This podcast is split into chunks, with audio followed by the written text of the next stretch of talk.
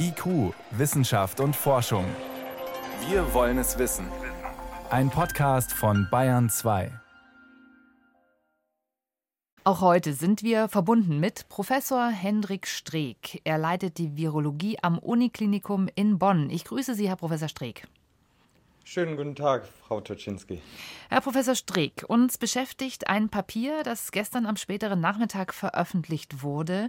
Darin stehen klinisch-ethische Empfehlungen verschiedener Fachgesellschaften. Federführend ist die Deutsche Interdisziplinäre Vereinigung für Intensiv- und Notfallmedizin. Kurz gesagt geht es um Entscheidungen über die Zuteilung von Ressourcen in der Notfall- und Intensivmedizin im Kontext der Covid-19-Pandemie.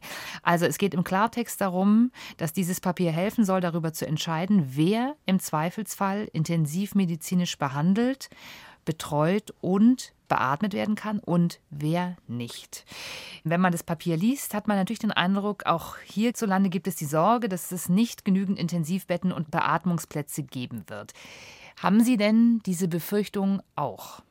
Also bisher stehen wir ja in Deutschland wirklich sehr gut mit den Intensivbetten, die bereitstehen für potenzielle Patienten, die an Covid-19 erkranken sollten. Da gibt es auch auf der Webseite, die auch diese Empfehlungen gemacht hat, also die Deutsche Interdisziplinäre Vereinigung für Intensivmedizin, die jeden Tag die vorhandenen Betten zeigt, die es noch im Land gibt. Und das sind Tausende, die bereitstehen für potenzielle Covid-19-Patienten. Daher mache ich mir im Moment keine Sorgen, aber es ist natürlich gut, sich darauf vorzubereiten, falls es zu einer Situation kommen sollte, wo eben Entscheidungen getroffen werden müssen. Man fängt jetzt an, ein Register sozusagen aufzubauen. Das gibt es im ganz kleinen Stil schon, wo also alle Krankenhäuser deutschlandweit ihre Intensivkapazitäten zur Verfügung stellen. Jetzt fragt man sich natürlich, warum gibt es das eigentlich nicht schon längst?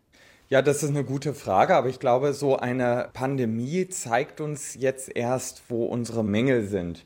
Das wäre natürlich wünschenswert gewesen, sowas vorher schon zu haben. Auch haben wir ja gemerkt, dass die Meldung der Zahlen, haben wir uns ja auch schon mal drüber unterhalten, die Meldung der Zahlen der Infizierten und Verstorbenen an Covid-19 auch nicht richtig erfasst werden, weil da auch der Meldeweg so lange dauert sodass wir jetzt hier wahrscheinlich zu einem Punkt gelangt sind, der auch gut ist, dass wir gemerkt haben, dass wir ein paar Daten und Zahlen doch zentral erfassen müssen. Hm. Gucken wir uns doch das Papier jetzt mal konkret an. Da steht zum Beispiel als Empfehlung, Entscheidungen müssen patientenzentriert, aber auch aus einer überindividuellen Perspektive getroffen werden. Da werden dann auch Beispiele genannt. Zum Beispiel sollte man keine Intensivtherapie anfangen, wenn der Sterbeprozess unaufhaltsam begonnen hat.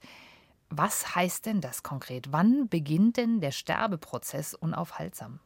Wir stellen uns ja Sterben eigentlich so vor, also plötzlich lebt man und dann ist man tot. Aber so ist es eigentlich gar nicht, weil der körperliche Sterbeprozess ist eigentlich sehr lange. Man muss sich das so vorstellen, dass bestimmte Stoffwechselprozesse heruntergefahren werden. Also zum Beispiel auch das Bedürfnis dann erlischt zu essen, dass kein Durstgefühl mehr existiert.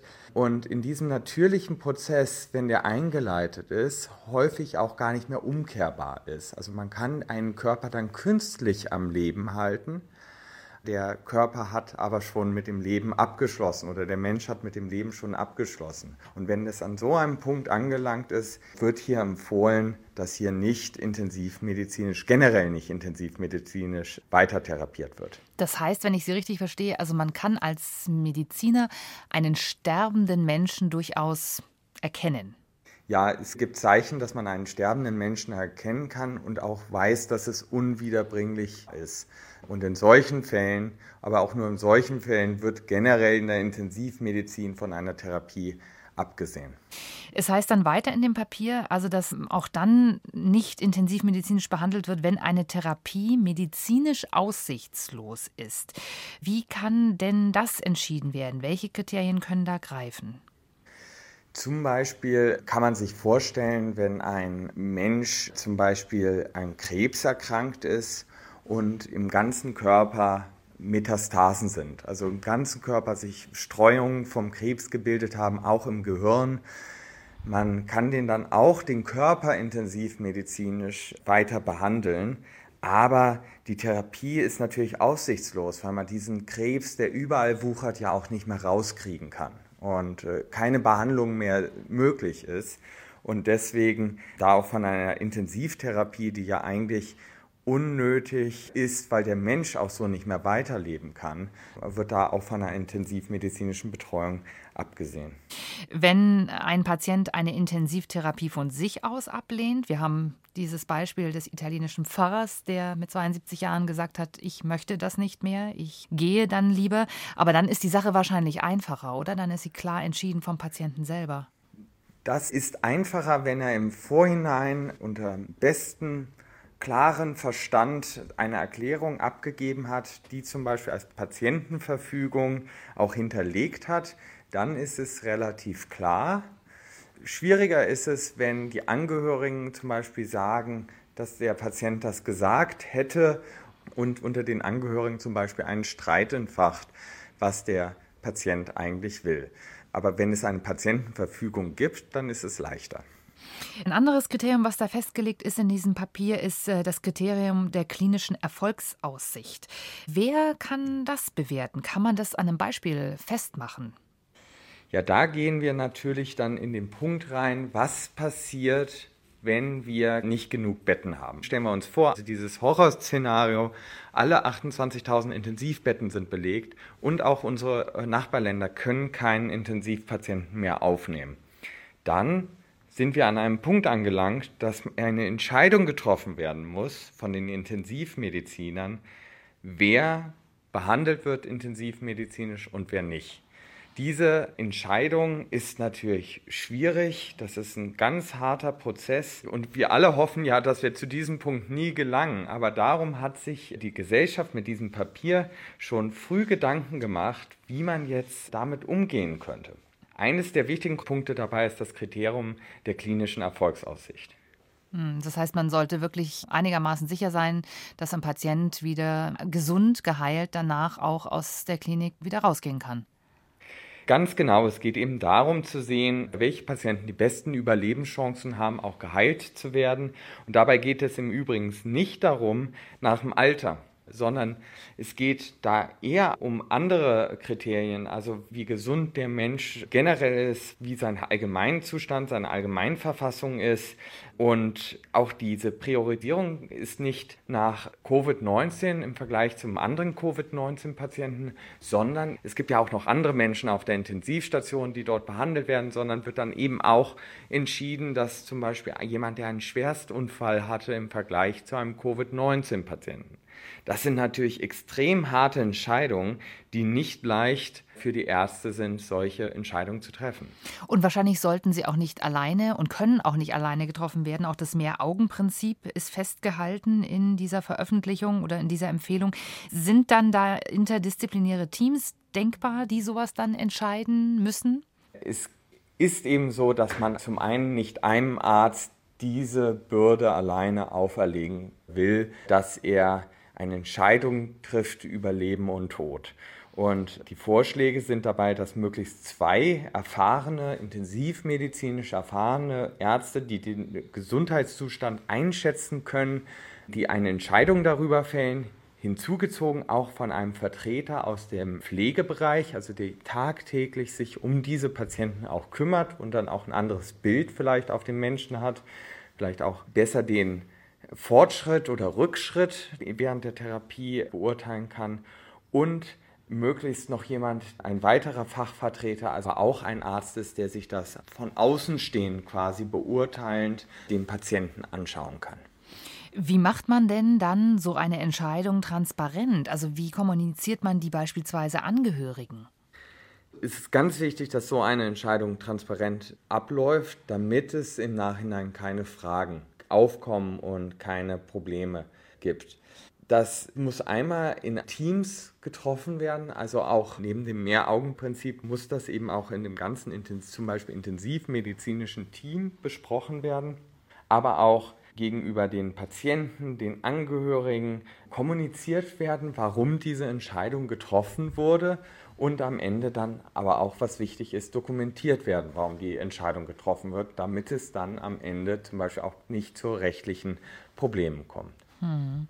Können Sie sich vorstellen, dass Sie als Ärztinnen und Ärzte dann da auch psychosoziale Unterstützung brauchen oder auch die Unterstützung von Ethikkomitees beispielsweise? Ja, das ist natürlich eine ganz harte Entscheidung, plötzlich das eine Menschenleben gegen das andere aufzuwiegen. Ne? Das geht ja eigentlich gar nicht als Arzt. Das ist ja auch irgendwie gegen die Grundsätze, die man als Arzt führt und was man ja auch mit seinem hippokratischen Eid geleistet hat, dass man sagt, man, man möchte jeden Menschen, so gut es geht, helfen und keinen Schaden anrichten. Und hier in so einer Entscheidung soll man sich dann für einen Menschen gegen aber einen anderen Menschen entscheiden. Und das ist eine extrem harte Belastung, also gerade auch für Leute, die da sind, um Menschenleben, ja alle Menschenleben zu retten.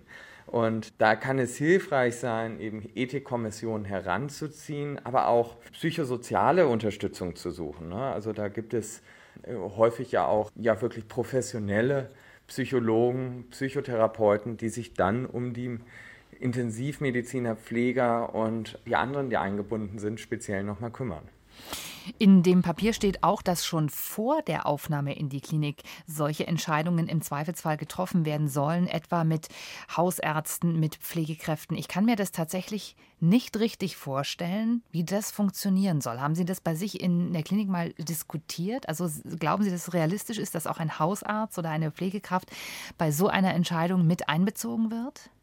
Also wir haben im Haus darüber nicht äh, diskutiert, aber ich als Virologe bin da in solchen Entscheidungsprozessen ja auch nicht beteiligt. Das sind Entscheidungen unter den Intensivmedizinern, die sich wahrscheinlich schon sehr viele Gedanken darüber gemacht haben.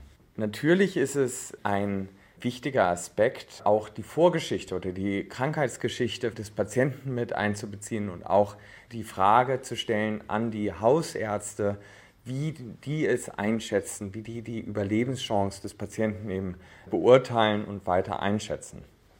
Das klingt alles für den Laien relativ bedrohlich, aber ich habe Ihren Einschätzungen schon entnommen, dass Sie das im Prinzip für sinnvoll halten, dass man sich jetzt zu einem frühen Zeitpunkt, wo wir das eigentlich noch gar nicht brauchen, über eine eventuelle Ressourcenknappheit ja zumindest mal Gedanken machen. Es ist auch wirklich nur so, dass das im Moment ein Gedankenspiel ist. Aber es ist immer besser, solche Papiere, solche Pläne zu entwerfen, nicht unter dem Druck, der vielleicht entstehen könnte, sondern das mit kühlen und klaren Kopf und wohl überlegt zu formulieren, dass man dann, wenn es zu einer Situation kommen sollte, dass man wirklich eine Knappheit hat, dass man sich dann darauf beziehen kann und dann nicht äh, überstürzt handelt. Ähnlich ist das ja auch mit den ganzen anderen Pandemieplänen, die ja am besten gemacht werden, wenn wir keine Pandemie haben und nicht erst, wenn wir mitten in der Pandemie äh, stecken. Lassen Sie uns noch über ein ganz anderes Thema reden. Uns ähm, hat dieser Tage wirklich aus unterschiedlichsten Quellen, Hörer, Zuschauer, Nutzer Nachrichten erreicht mit einem Radiointerview, was ein Immunologe in einem Privatsender in Berlin gegeben hat. Und ich sag mal, der Tenor dieses Radiointerviews ist im Prinzip, wir übertreiben alle, wir sind alle in Panik, die Politik hat völlig blödsinnige Entscheidungen getroffen und es ist alles gar nicht so schlimm mit Covid-19. Da würde ich gerne so ein paar Punkte mit Ihnen durch durchgehen. Also zunächst hat dieser Immunologe, ein Professor Hockertz, gesagt, äh, die Covid-19-Erkrankung ist vollkommen vergleichbar der Influenza, die wir kennen. Und äh, da müssten wir uns eigentlich keine Sorgen machen, weil die Influenza, da machen wir ja auch nicht so ein Aufhebens drum in jeder Saison. Kurze Einschätzung von Ihrer Seite. Der Vergleich zwischen Coronavirus und Grippe hinkt einfach. Natürlich ist äh, die Grippe auch ein tödliches Virus und verläuft von Jahr zu Jahr sehr viel, sehr unterschiedlich. Aber es hilft hier auch nicht, dass man also wirklich Äpfel mit Birnen vergleicht. Und vielleicht können wir einfach mal die beiden Viren gegeneinander aufdröseln und schauen, warum, warum wir das, diesen Vergleich auch nicht machen können.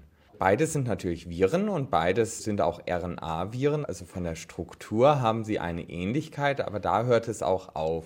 Weil die Grippe, auch wenn sie jedes Jahr ja unterschiedlich ist, ist ein Virus, dass der Mensch schon über Jahre kennt und immer wieder Erfahrungen mit gesammelt hat. Mal hatte er eine Infektion, mal nicht.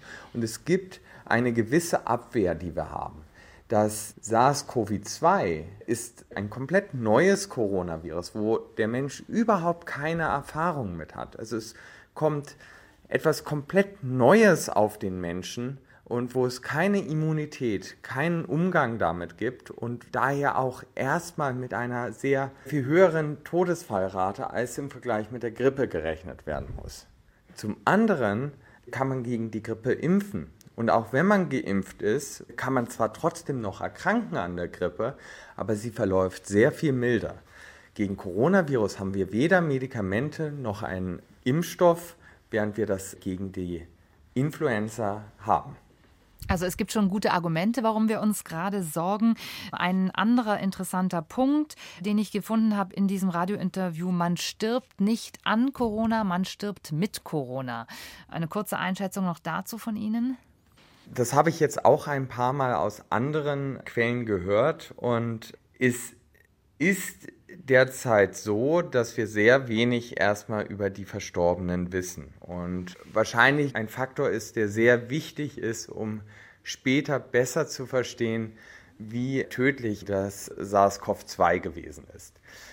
Wir wissen, dass es einige unter den Verstorbenen gibt, die vielleicht nicht an Covid-19 gestorben sind, sondern an ihren sogenannten Grunderkrankungen, also zum Beispiel an einem Herzstillstand gestorben sind, der nicht im kausalen Zusammenhang stand mit der Covid-19-Erkrankung.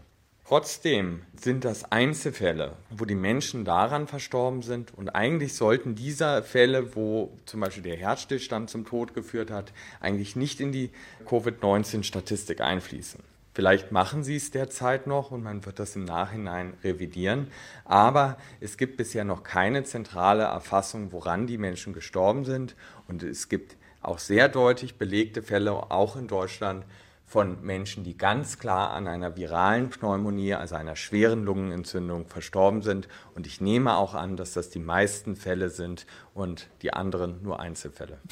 Äh, eine Theorie, die da drin vorkommt, würde ich gerne noch aufgreifen, nämlich es würden doch viel mehr Leute an den hygienischen Bedingungen in den Krankenhäusern versterben, zum Beispiel eben an Krankenhauskeimen, als eben an Covid-19. Lässt sich das aus Ihrer Sicht so aufrechterhalten? Auch das habe ich schon mehrfach gehört, dass es in Italien einfach schlechtere Zustände wären in den Krankenhäusern, dass auch zum Beispiel der Heparinperfuser, also der Blutverdünner bei uns über eine automatische Spritze immer gegeben wird, während das in Italien ins Bein oder unter die Haut injiziert wird, wo dann aber zum Teil auch keine Blutverteilung mehr stattfindet in diesem Körperbereich, also dass sie dann eine Thrombose zum Beispiel, ein Blutgerinnsel kriegen.